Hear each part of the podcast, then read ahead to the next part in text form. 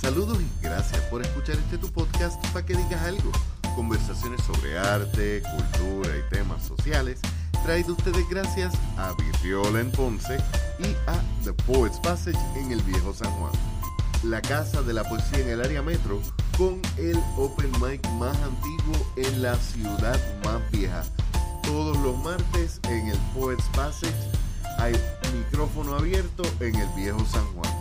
Yo soy Leonel Santiago y hoy concluimos nuestra conversación con el profesor Martín Cruz Santos. Que la disfruten. Y, Leonel, y una, una identidad que su construcción resulta ser a media porque como, como caribeño hay una agenda inconclusa. Es decir, no podemos construir la identidad nuestra sin una mirada al, al, entorno caribeño. O sea, estamos ahí, eh, hemos tenido una historia bastante cercana y salvado las diferencias idiomáticas que puede haber con el francés, que puede haber con el inglés, papiamento, lo que fuera, pero nosotros somos parte del Caribe. O sea, nosotros hemos construido una historia muy similar, ¿verdad?, con los hermanos países caribeños, una historia colonial igualmente, con mayor amplitud somos parte del continente latinoamericano, hemos construido una diáspora que en su mayoría pues está allí en los Estados Unidos, particularmente ahora en la Florida, pero también estamos regados por el mundo. Entonces, ¿qué pasa? Eh, eh, eh, son identidades, un poco el planteamiento de, García Canclini con aquello de, identidades híbridas, ¿no? culturas híbridas, decía él, y así nos tenemos que ir entendiendo, es decir, no hay, no, no, existe tal cosa como una pureza cultural y los de aquí somos mejores que los que están allá y los hermanos dominicanos que están al lado, pues son subdesarrollados. Oye, cuidado que María nos permitió y la prolongada crisis económica que marcan los economistas, ¿verdad? En su inicio en el 2006 hasta el presente, nos enseñó que nosotros somos parte de ese proceso de expoliación que ha vivido el Caribe. O sea, si, si lo fuéramos, si lo fuéramos a mirar en estadísticas nada más, oye hermano, cuando tú tienes, y claro, son estadísticas del capitalismo y cómo, cómo mira la producción, pero si tú miras que la economía de, de, lo que del que tú consideras pobre crece un 5% y la tuya se mantiene en o un crece. o sea, en un estado raquítico, pues eh, mírate dentro de ese entorno, o sea, la vitrina del Caribe se empañó hace rato. Durante los primeros cuatro o cinco meses de después de María yo no tuve comunicación con casi nadie fuera de, de un círculo pequeño pero tengo esta amiga dominicana que vive en Estados Unidos y nos pasamos en el relajo de, de esta pelea entre puertorriqueños y dominicanos que siempre ha habido. Ella y yo lo llevamos a chiste porque nos molesta cuando la llevan en serio. Y después de que ella me llama y rompe a llorar porque por fin supo de mí, porque ella pensó que yo me había muerto, un montón de cosas, después me dice, coño mano, tú dirás mucho de la República, pero en ningún pueblo hemos estado seis meses sin luz, ¿sabes? Mm. Y yo le dije, no, yo estoy también claro que en los 30, las yolas que ustedes cogen, cogían un tiempo para acá, los boricuas las cogían y se iban para, para República Dominicana. Y decía, sí, te recuerdo que presidentes menos queridos eh, son descendientes de puertorriqueños. Ese es un detalle que a mí me impresiona, me duele y, no puedo decir nada porque es cierto. Sí, sí, sí. Pero, pero, ¿sabes qué? Los huracanes nos han dado muchas lecciones, porque con esto que tú mencionas ahora, yo siempre hago comparación cuando ocurrió María, con Irma también, si nos olvidamos de Irma, pues en Puerto Rico se hablaba del huracán San Felipe, ¿verdad? Porque en el siglo XX era el referente. Pero hay uno más distante que es San Siriaco. San Siriaco. 1899 que llevó a una emigración obrera, parte de la cual fue a la República Dominicana precisamente porque allí se habían asentado eh, industrias azucareras, eh, corporaciones estadounidenses fundamentalmente. Y hay otro grupo que le tocó un éxodo más lejano, es el grupo que fue a Hawái. Entonces, es importante recordarlo hoy día, o sea, sobre todo como tú señalas, en los 30 fuimos a la República Dominicana a finales del siglo y antes de ese final del siglo incluso gente que iba a estudiar. La República Dominicana tiene universidades de que era la española en el siglo XVI. Entonces, esos prejuicios, ¿verdad? Que nosotros hemos tenido tanto, eh, y prejuicios que parten de, de, un elitismo, ¿no? No que nosotros somos la vitrina del Caribe, es que allá Cuba, allá Haití, allá República Dominicana, pero cuando nos dicen cosas tales como las que tu amiga te señaló, pues uno recuerda dónde está parado, eh, al presente incluso, o sea, aquí hay una emigración aunque no comparable número con la que va a Estados Unidos a la República Dominicana. Aquí hay muchos jubilados que se están yendo a vivir a la República Dominicana porque hay muchos estudiantes que se van porque es mucho más barato. Claro, e incluso trabajadores de construcción, gente del mundo de, de las comunicaciones. O sea, ha sido común. O sea, yo cuando eh, hace muchos años estuve leyendo un, un trabajo de un etnomusicólogo dominicano que planteaba que en el género de la bachata está presente la musicalidad que traían los trabajadores puertorriqueños que iban a trabajar a las centrales de la República Dominicana, más los españoles que venían de Cuba y se encontraban con los dominicanos y le dice, y ahí está presente, escúchalo bien, o sea, e-, esa mezcla nuestra, es que eso es el Caribe, o sea, eso es el Caribe. O sea, eh, decir que el otro me imitó, no, no, no, es que los préstamos culturales entre nosotros y nuestra... Siempre han existido. Claro, nuestra cadencia es parte de nuestra historia. Lo que pasa es que, claro, nosotros nos habíamos separado o nos habían separado tanto, haciéndonos creer que nosotros somos especiales, pues tan especiales que mira ahora... si no me equivoco, Malcolm X le llamaba eso a los negros de la casa y hacía la diferencia el negro de la casa y el negro del campo. Claro, claro. Y de, hecho, saludos a Carlos Ciorro, que en la conversación que tuvo anterior menciona mucho esto y menciona, por ejemplo, que cuando Haití se libera, Haití envía delegados a Puerto Rico. Sí. Y mucho de nuestro legado musical está regado por toda Latinoamérica y todo, especialmente en el Caribe. Y es un punto bien importante, sí, somos puertorriqueños, somos latinoamericanos, pero antes de ser latinoamericanos, somos caribeños. Sí. Hubo una, una frase que dijiste hace un rato, eh, la historia de Puerto Rico es resistencia. La historia de Puerto Rico yo a veces, y vuelvo y digo, diciéndolo, viéndolo desde las gradas, yo conozco poquito más de lo que el sistema me ha dejado gracias a amistades y a gente que me ha educado, pero yo siento que la historia de Puerto Rico son un, es un libro con muchos capítulos a mitad. Hablamos, por ejemplo, del grito de Lares, pero sabemos que es más de un grito. Hablamos de, de sí, de las peleas eh, y de los racismos, los clasismos que tenemos contra otros pueblos, pero no hablamos mucho, por ejemplo, de las batallas internas que hubo en Puerto Rico en un momento de un pueblo a otro, por recursos, etcétera. Por ejemplo, en Cabo Rojo, la playa Combate.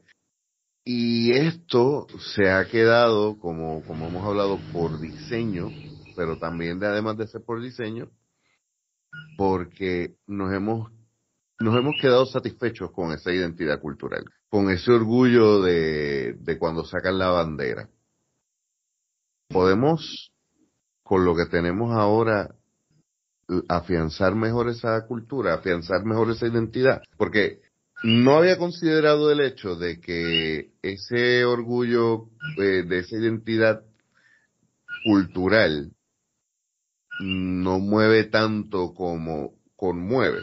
Por lo tanto, entonces queda la pregunta. En un momento donde, donde yo creo que es vital que empecemos a empujar. Y empujar, tómese la, la connotación que se quiera tomar, pero eh, dando, por ejemplo, lo que pasó en el 2019, creo que fue una lección de que si nos unimos, más que nos juntamos, podemos mover muchas cosas. Pero yo creo que para unirnos, antes que juntarnos, ¿por dónde vamos a empezar a, a unir esos remaches? Mira, eh, es excelente planteamiento el que traes.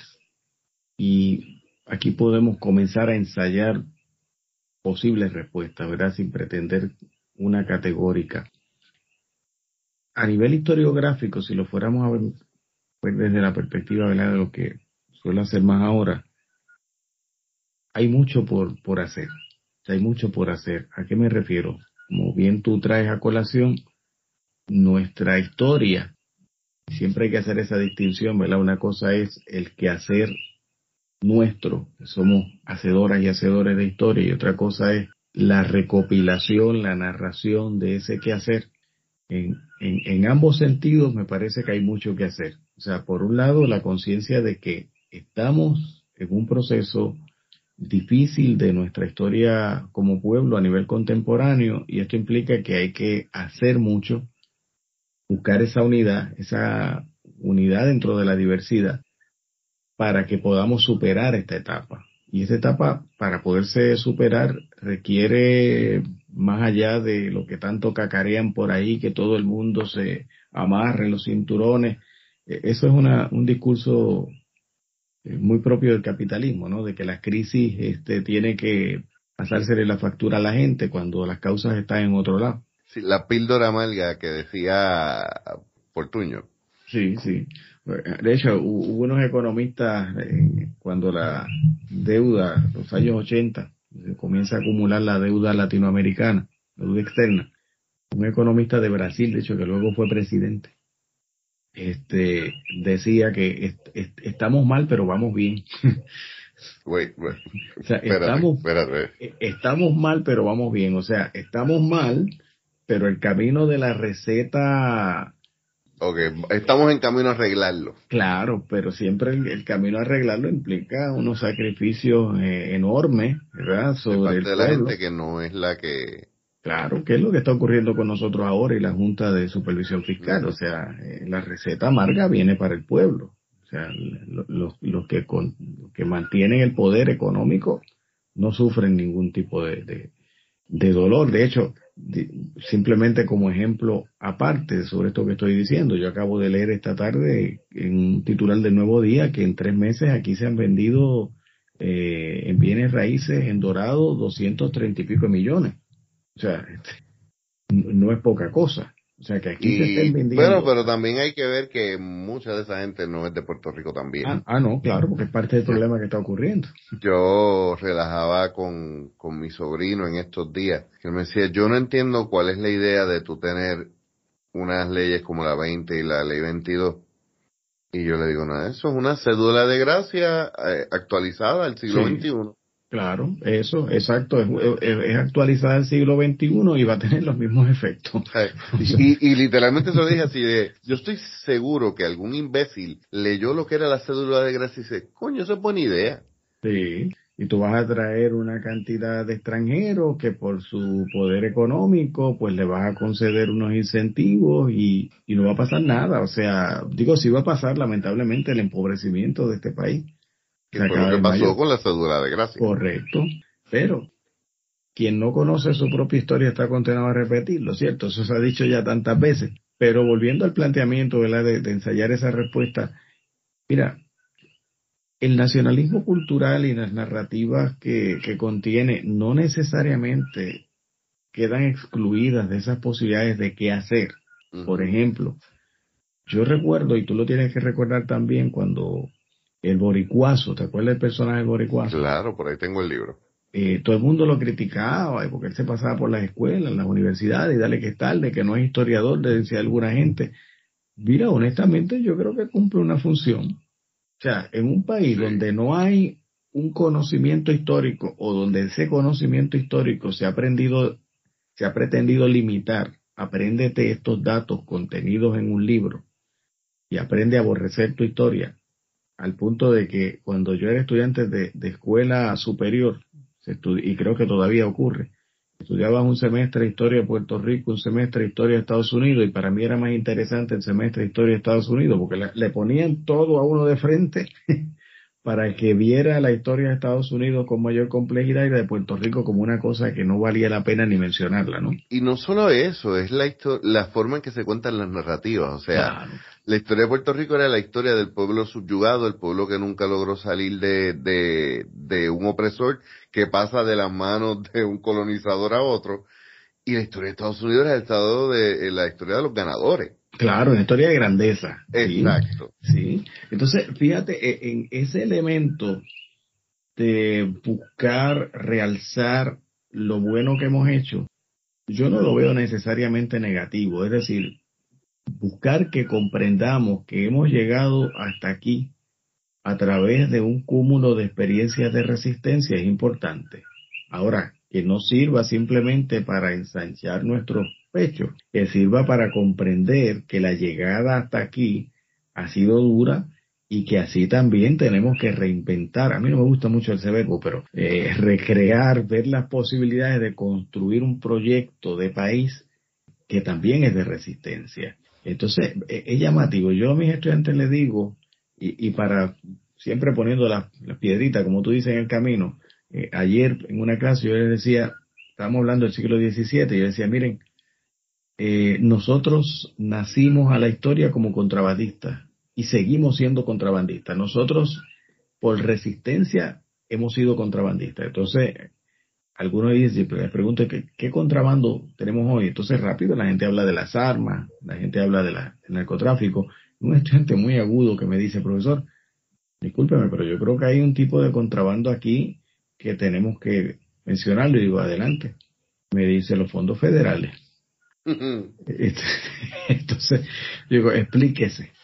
Y me dice los fondos federales, porque es que con los fondos federales que están llegando, por ejemplo, después de María, se construyen unas corporaciones fantasmas de ayer para hoy para poder canalizar esos fondos. Esos fondos van a parar usted no sabe a dónde.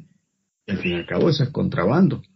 Y recuerdo, esto es un curso ¿verdad? que estamos dando a distancia. Yo le digo a él, eh, mm. tú estás solo en este momento, estás acompañado cuando estás diciendo esto. Y me dice, profesor, estoy solo porque debes buscarte guardaespaldas, porque lo que estás diciendo obviamente no Digo, y, y usted dice eso a chiste, pero en Puerto Rico, aquí la, hablando de resistencia y represión, aquí el decir muchas cosas era buscarse la muerte o el desempleo. Sí. Y yo creo que es que la resistencia que nosotros hemos desarrollado ha sido una respuesta a la represión que nosotros hemos tenido. Y yo creo que si la represión hubiera sido más violenta y no hubiéramos tenido represión más baile, botella y baraja, mm. eh, quizás no hubiéramos empujado más. Quizás no hubiéramos movido más a una resistencia más proactiva, más que resiliencia. No era, yo creo que el puertorriqueño se ha enfocado en sobrevivir.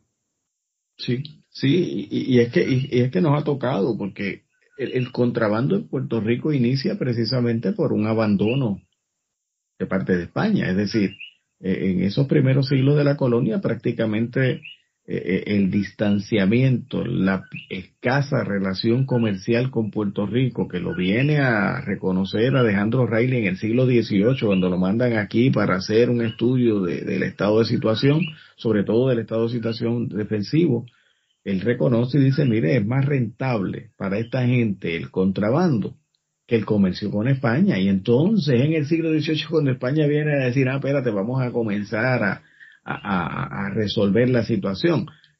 Pero, e interesantemente, o sea, quienes vivían en esta tierra en esa época tenían una conexión mayor con el Caribe que la que nosotros tenemos hoy día, porque con, quién era el contrabando mayormente, franceses en Martinica, con los ingleses en Jamaica, con los holandeses, incluso antes de que se formara Estados Unidos como país, las trece colonias, ya nosotros contrabandeábamos con esa gente, o sea, el movimiento aquí era continuo, se contrabandeaba de todo.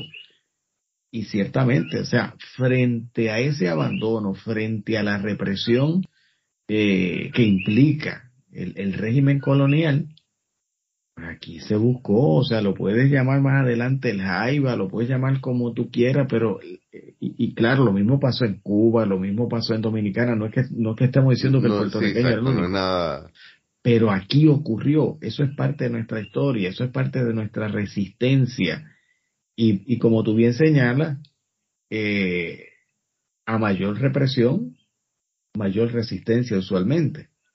Entonces, ¿qué pasa? Claro, en, el, juego es dialéctico, porque de momento el imperio español eh, trataba de flexibilizar un poco la cosa, porque el asunto era no perder la colonia, ¿verdad? Sobre todo cuando se independizan ya a principios del siglo XIX las colonias eh, de Hispanoamérica, aquí vino a tener cuanto conservador y monárquico había. Que eso tiene un efecto todavía en nuestros días, en nuestras mentalidades. Volvemos al grupo que todavía está pidiendo que vuelva a O sea, cuanto retrógrado había en las colonias emancipadas vino a tener a Puerto Rico, incluso cuando Haití se independiza. ¿Dónde fueron a tener acá? Despavoridos, a contar historias de lo terrible que era el, haber abandonado a, Eso a la quizás porque hay algunos apellidos en específico que por familias han estado eh, junto al anexionismo y a la derecha. Sí, sí, sí, sí, yo creo que por tradición, ¿verdad? Por tradición histórica, tú puedes ver en algunas excepciones que se salieron del redil, pero sí, porque son unas familias dominantes continuamente, son las oligarquías y eso en la, Latinoamérica lamentablemente ha sido una historia prolongada. Yo tenía un buen amigo, tengo un buen amigo, hace mucho tiempo que no lo veo, que decía que en, un partido político en específico, pero que él entendía que era extendible a los tres, eh, si eran cristianos de cualquier denominación, antes de llevar a bautizar a ese miembro de la familia a la iglesia correspondiente, lo pasaban por el comité del partido antes. y sí, aquí uno de los grandes problemas con los que nos hemos encontrado en la resistencia es la costumbre. Sí. La costumbre es la, peor enemiga de la resistencia. Sí, sí, sí. Y, entonces, eh, eh, Leonel, hay una familia en Puerto Rico, hay unos apellidos que toda la vida están conectados a ese poder económico, a ese poder político, y a, quienes no les conviene que aquí haya un cambio. Eh, sea el que sea. Sea el que sea. Y claro, les convendría si ese cambio les va a ser favorable económicamente y ellos van a, poder mantener su poder. Entonces, frente a eso, faltan muchas páginas de nuestra historia por rescatar, por un lado, o sea, por, eh, por interpretar, por reentender, y faltan muchas otras por escribir. O sea, porque a mí, a mí no me preocupa tanto, porque yo creo que si algo hay en Puerto Rico es historiadoras e historiadores de formación, que eso ni votándolo se acaban. Eh, o, nos, acabamos. Pero hace falta también miradas historiográficas distintas, porque a veces ocurre, yo, yo estuve eh, dirigiendo algunas tesis de tiempo atrás en el Centro de Estudios Avanzados allá en San Juan, y, y me llamaban usualmente cuando alguien tenía un, un problema de investigación medio raro que tenía que ver con el siglo XX y tenía que ver con, con algo poco tradicional eh, y yo pues entraba en el asunto y, varios compañeros entramos en ese asunto, pero, pero todavía estábamos muy apegados al siglo XIX. Y no es que no exista todavía por hacer e investigar sobre ese siglo XIX. Yo creo que Fernando Picot muy bien nos enseñó todo lo que había que trabajar allí para poder entender este presente. Lo que pasa es que ya estamos en el siglo XXI. Que el siglo XX no podemos seguirlo viendo como algo reciente. O sea, pasaron 100 años y muchas cosas ocurrieron en esos 100 años. Y esos 100 años significan para nosotros los que estamos aquí, los que ya llevamos un tiempito y los que nacieron por ahí en el 2000 en adelante, que tenemos que lograr una comprensión de este presente si queremos transformarlo. Eh, pero para eso no podemos conformarnos con las miradas tradicionales, ¿verdad? vamos a ver qué documentos aparecen por allí, cuando las fuentes hoy son, son amplísimas, o sea, las posibilidades son amplísimas. Nosotros comenzamos aquí dialogando sobre el tema de, de Bad Bunny y el concierto. Mira, ahí tiene, o sea, dentro del plano musical, dentro del plano artístico en general, tienes que hacer unas miradas de esas expresiones, de esos discursos, porque mucho hay allí para poder comprender eh, más allá de que es un género musical, este, me guste o no me guste, esos son otros 20 pesos, esa no es la valoración que buscamos aquí. Sí, ese no es el punto. Eh, claro, es comprender el contexto histórico cultural donde eso nace y por qué nace, por, por qué tal discurso y no otro, eh, cómo se construye. Y eso pues requiere, requiere estudio, pero requiere voluntad política porque es parte de un proceso ciudadano, es parte de un proceso de, de construcción eh, de un país que demasiado hemos dicho ya que fue destruido. Y aquí recuerdo algo que escuché en el año 94, yo estaba en La Habana con un grupo de, de, educadores y, nos tocó que estando en La Habana se da un, una atención social en la salida, ¿verdad? De, por, eh, embarcaciones de allí de, no, fue Mariel, pues Mariel fue en los 80, y, y recuerdo que nos dijeron en el hotel que estábamos, nosotros queríamos, pues ya uno representado, déjame ir a ver qué está pasando allí en La Habana, qué está pasando en el malecón, y dijeron, no, no, ustedes son puertorriqueños, ustedes son extranjeros, no se supone que estén en un lugar así porque puede ocurrir algo y, y esto va a tener mayor repercusión todavía. Y esa noche nos quedamos algunos de nosotros en el hotel donde estábamos y prendimos la televisión para ver una sesión de, de la Asamblea del Pueblo. Y recuerdo unas expresiones de, dentro de aquella asamblea que yo quise trasladarlas a Puerto Rico y todavía lo sigo pensando así. Cuando comienzan en la asamblea a hablar de eh, los logros de la revolución cubana y los logros, y los logros, y los logros, y los logros. Y alguien se levantó y dijo, yo creo que ya es hora de dejar de hablar de los logros y comencemos a hablar de qué nos falta por hacer. Eh, porque los logros te sirven para así afianzarte y saber que has tenido una historia de resistencia y llegamos hasta aquí. Magnífico, pero es que llegamos hasta aquí. ¿Y para dónde vamos ahora? Exacto, ¿a dónde vamos ahora? Y yo creo que en esa etapa, Leonel, es que estamos, yo creo que lo sabemos, es difícil, obviamente, porque aquí pudiéramos parafrasear a un teólogo, eh, José María Vigil, que cuando ocurrió eh, la caída de la Unión Soviética y sus repercusiones, pues en Latinoamérica, él decía que, que en Latinoamérica eh, es de noche todavía. Hmm. Decía, para, para que llegue el amanecer hay que pasar por una oscura noche y, y escribió un libro que a mí me encantó porque lo tituló así, aunque es de noche todavía, en algún momento tendrá que amanecer y tenemos que prepararnos para que amanezca. O por lo menos comenzar, como tú decías hace un rato, a empujar para que amanezca. El sol no va a nacer porque tú quieras que, que salga, pero si tú sabes que en determinada época del año el sol va a salir a las 5, a las 6, a las seis y media de la mañana y tú quieres comenzar a trabajar, tú debes tener las herramientas preparadas y el pan de trabajo para cuando el sol ya esté. Pero si el sol salió y entonces que empezaste a ver, déjame ver qué podemos hacer para... Pues entonces nos quedamos con los brazos cruzados y no construimos historia. Y la idea nuestra es que construyamos esa historia y que ya luego cuando nos toque narrarla, pues entonces veremos cómo esa historia, ese discurso nuevo, eh, compagina o no con lo que habíamos aprendido. Y hablando ya cerrando Gracias por el tiempo que, ha pasado con nosotros. Hablando del empujar para ese amanecer, del prepararnos para cuando ese sol salga, hay un proyecto nuevo que estás trabajando a través de YouTube y de Facebook.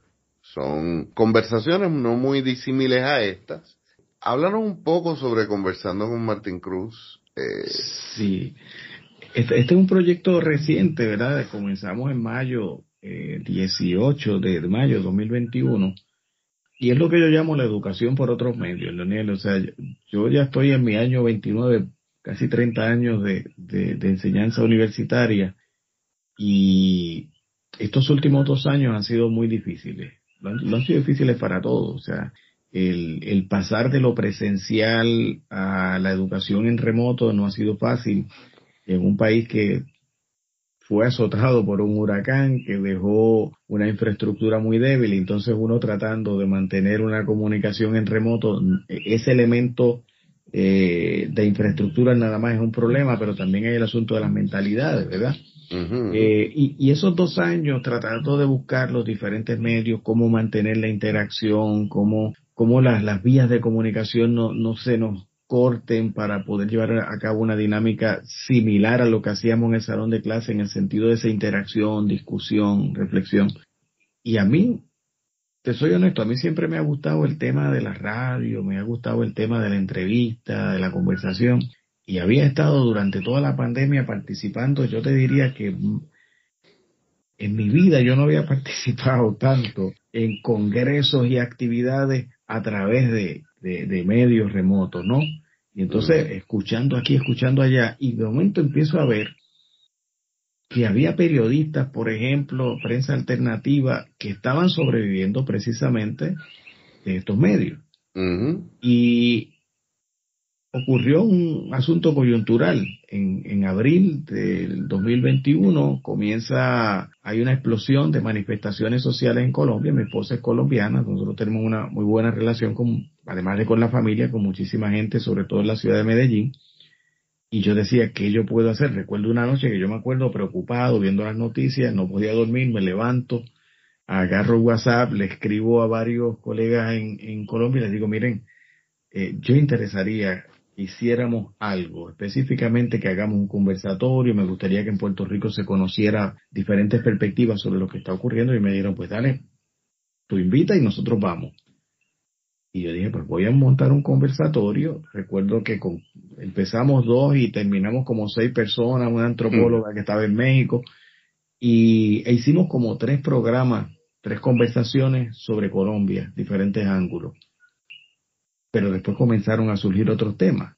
Palestina, Cuba, Haití.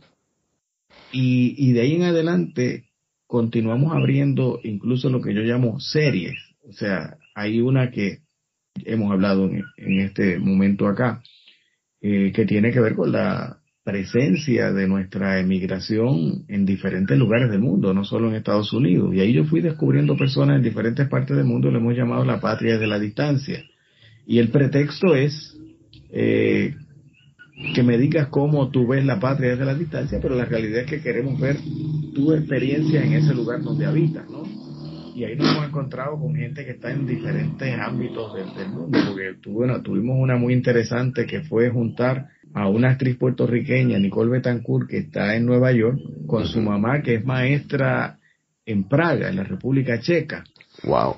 Eh, eh, ahí tuvimos que no lo hicimos en vivo, fue grabación por el tema de la diferencia de hora. Eh, después hicimos una con un abogado puertorriqueño en Chile, justo en los momentos en que se estaba dando todo el levantamiento allí, la constituyente en Chile, otro compañero en Perú, eh, en Filipinas, en México, o sea, eh, eh Antonetti, el, el, el, voleibolista puertorriqueño, ya, ya, de hecho, yo voy a decir retirado, pero no está retirado, es coach de la, de la selección nacional, pero que tiene un proyecto educativo en España y, y lleva jóvenes puertorriqueños, deportistas, eh, a estudiar allí y muchos de ellos ya se han ubicado en clubes eh, europeos, en fútbol fundamentalmente.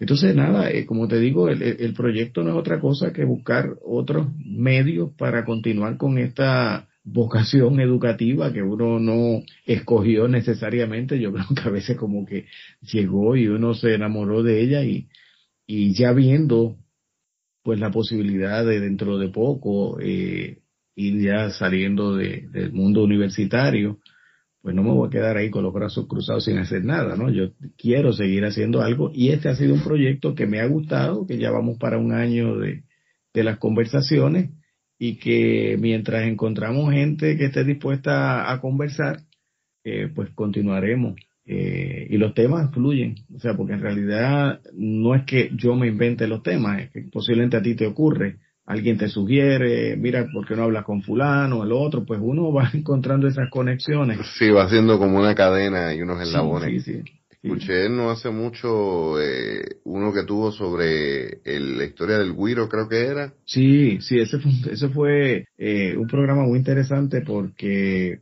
un buen Lo encontré bien interesante por atípico, porque el que vi antes de ese fue eh, sobre la situación de los maestros Ok.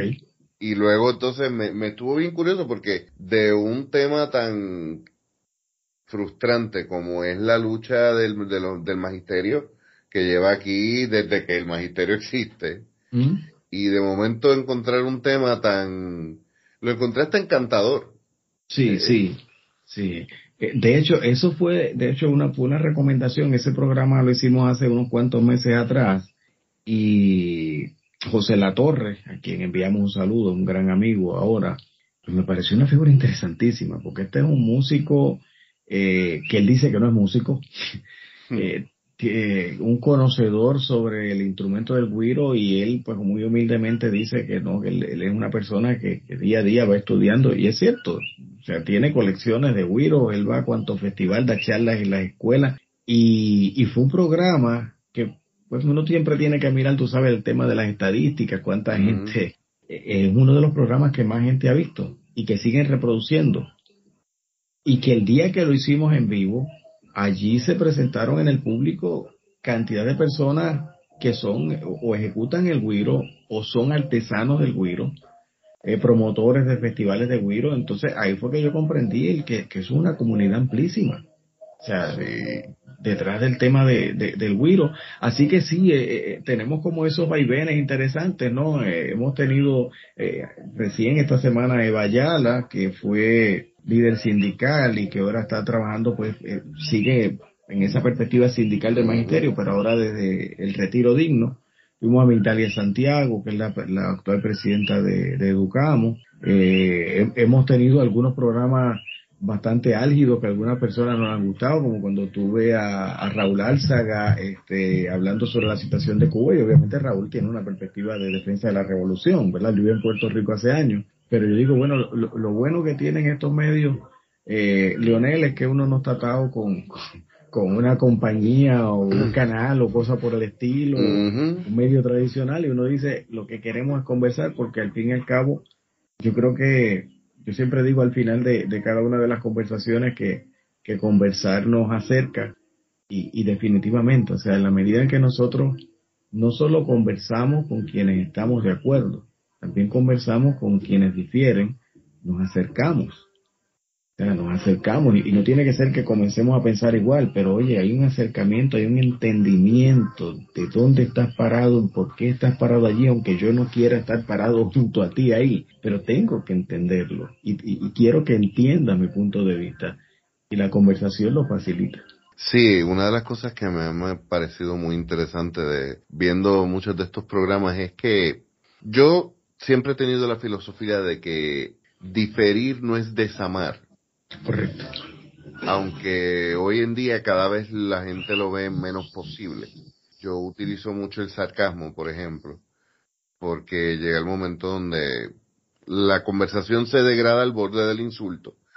Sin embargo, he tenido la, la bella oportunidad de, de, compartir con gente con la que difiero, pero diametralmente opuesto.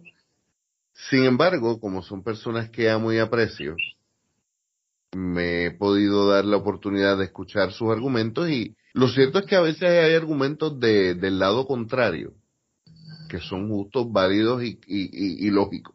Claro, claro. Cuando vamos aprendiendo eso, nos damos la oportunidad de, de mejorar nuestro discurso, de prepararnos mejor y, y de diferir en buena lid no diferir diferir, no, no hacer un hombre de paja de todos los argumentos, que yo creo que es uno de los peores problemas que hemos tenido. Correcto. Bueno, profesor, gracias por este tiempo, se lo agradezco mil veces. Quisiera que nos recordara dónde le podemos contactar. Sí, eh, en Facebook, conversaciones con Martín Cruz Santos, igualmente en nuestro canal de YouTube que lleva el mismo nombre, conversaciones con Martín Cruz Santos, allí eh, encuentran todas las grabaciones, ¿verdad? De las casi ya 50 conversas que hemos, que hemos tenido. Igualmente eh, a través de correo electrónico, mcruzsa.gmail.com.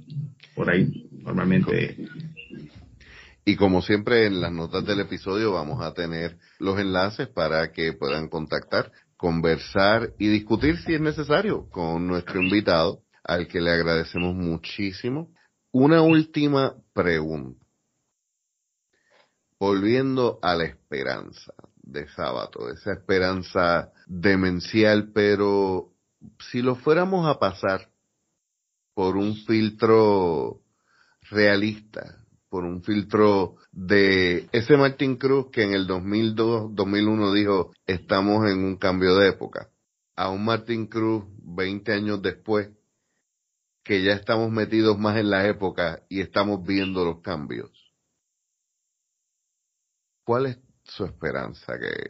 ¿Cómo ve a Puerto Rico eh, en los estudiantes con los que usted conversa, en la gente que está en la calle?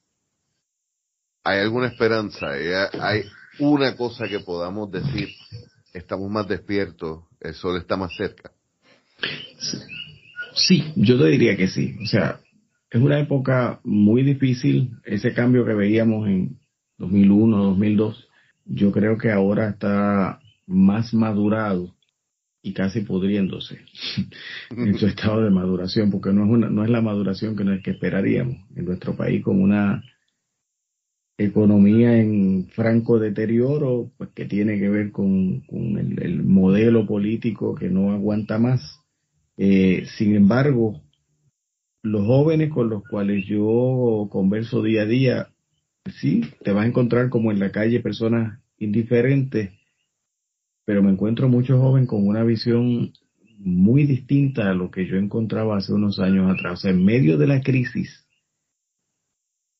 con una mirada de, ir para adelante. O sea, tengo jóvenes que me dicen, me voy a ir de Puerto Rico porque esto no, no, no, no voy a tener aquí un, futuro. Pero es la minoría, la mayoría de los jóvenes que yo digo, no es que yo me, yo me quedo, o sea, yo me quedo. Eh, y cuando le preguntas, pero ¿por qué te quedas? Y dice, pero es que es que es nuestro país, o sea, es que si yo me estoy preparando, yo quiero hacer un país mejor. Entonces, eso a mí me parece esperanzador porque triste sería en un país, Leonel, reconozcamos lo que demográficamente tenemos un país de envejecidos, es decir, una, una población adulta mayor, un país donde tenemos una baja tasa de natalidad y una juventud, o sea, entre los 18, los treinta y tantos años que se está yendo. O sea, y se va ¿por qué? Porque el país los expulsa, o sea, porque la situación los expulsa. Pero yo veo muy esperanzador que aún con toda esta situación tan deteriorada, los jóvenes quieran, primero que estén estudiando, o sea, que quieran acudir a, a estudiar en diferentes profesiones y que tengan la creatividad también de mirar al país con unos ojos distintos a los que nosotros lo vimos, eso es esperanzador porque pienso que no, no están atados y siempre va a haber gente que lo esté, pero tengo muchos jóvenes que no están atados a mirar desde el paradigma que nosotros, los de mi generación, miramos a Puerto Rico. Eh, y eso es importante porque hace falta construir otros lentes y hace falta otras perspectivas. Y eso es para mí esperanzador. O sea, que esas perspectivas están ahí. Que no es suficiente, cierto que no lo es, pero la complejidad de un país que viene deteriorándose no de ahora, no por la crisis del 2006 a nivel económico, esto habría que remontarlo, como siempre les digo a mis estudiantes, recuerden que nosotros hemos sido colonia toda la vida y eso tiene repercusiones muy serias en nuestra antropología, en nuestra espiritualidad, en nuestra economía, en la psicología, en, la psicología, en todo. Por tanto, yo creo que hay destellos de luz. O sea, y mientras esos destellos de luz estén presentes, creo que podemos avanzar hacia el amanecer y, y, tener, o sea, no vamos a esperar aquí un amanecer deslumbrante y ver todas las casitas pintadas, porque esas casitas hay que pintarlas. O sea, y si, y si acaso aparecen nubes oscuras, pues habrá que buscar paraguas este y, y, para poder echar hacia adelante. Así que sí, no, no, yo, yo no, Habrá días que uno tenga, ¿verdad? Una mirada, a ti te puede pasar, nos puede pasar a todos, que tengamos una mirada un tanto angustiosa por lo que vemos y ahí hay que echar mano de lo que dijo el maestro Sábato. La esperanza demencial no se puede echar a perder. O sea, nos podrán decir locos, pero resulta que a todas esas personas que le hemos hecho estatuas, aunque después las tumbemos, este, en algún momento le llamaron loco, ¿cierto?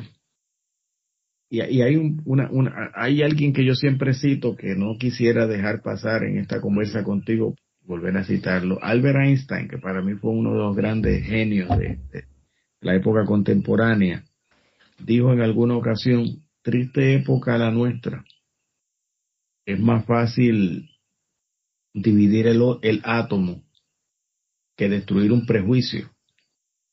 Eso está muy vigente hoy día.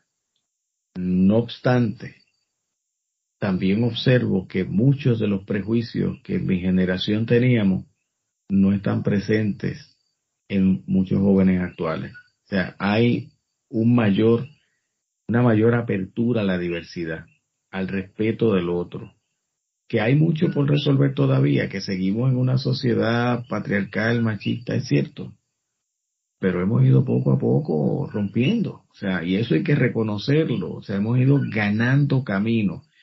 Y la medida en que nos mantengamos caminando y abriendo ese camino, la esperanza no la vamos a perder. Yo apuesto a que, a que saldremos adelante y saldremos adelante por voluntad propia y, y porque siempre hemos resistido. Esta, esta no es la primera pandemia que pasamos y la estamos, estamos saliendo a flote. Eh, la del 18 ni la conocíamos y esta nos dio luz, ¿verdad? Para entender que este país había sobrepasado una previa. Así que, hermano, yo pienso que estamos aquí por algo. La, la energía que nuestros antepasados tuvieron para resistir, yo creo que ahora la podemos usar para empujar. Definitivamente, definitivamente. Es una secuencia. Nuestros antepasados, como bien señala, de ellos hemos rescatado la memoria histórica y con nosotros permanece. A nosotros nos toca esta parte del relevo. Y hay que seguir empujando, sin duda alguna.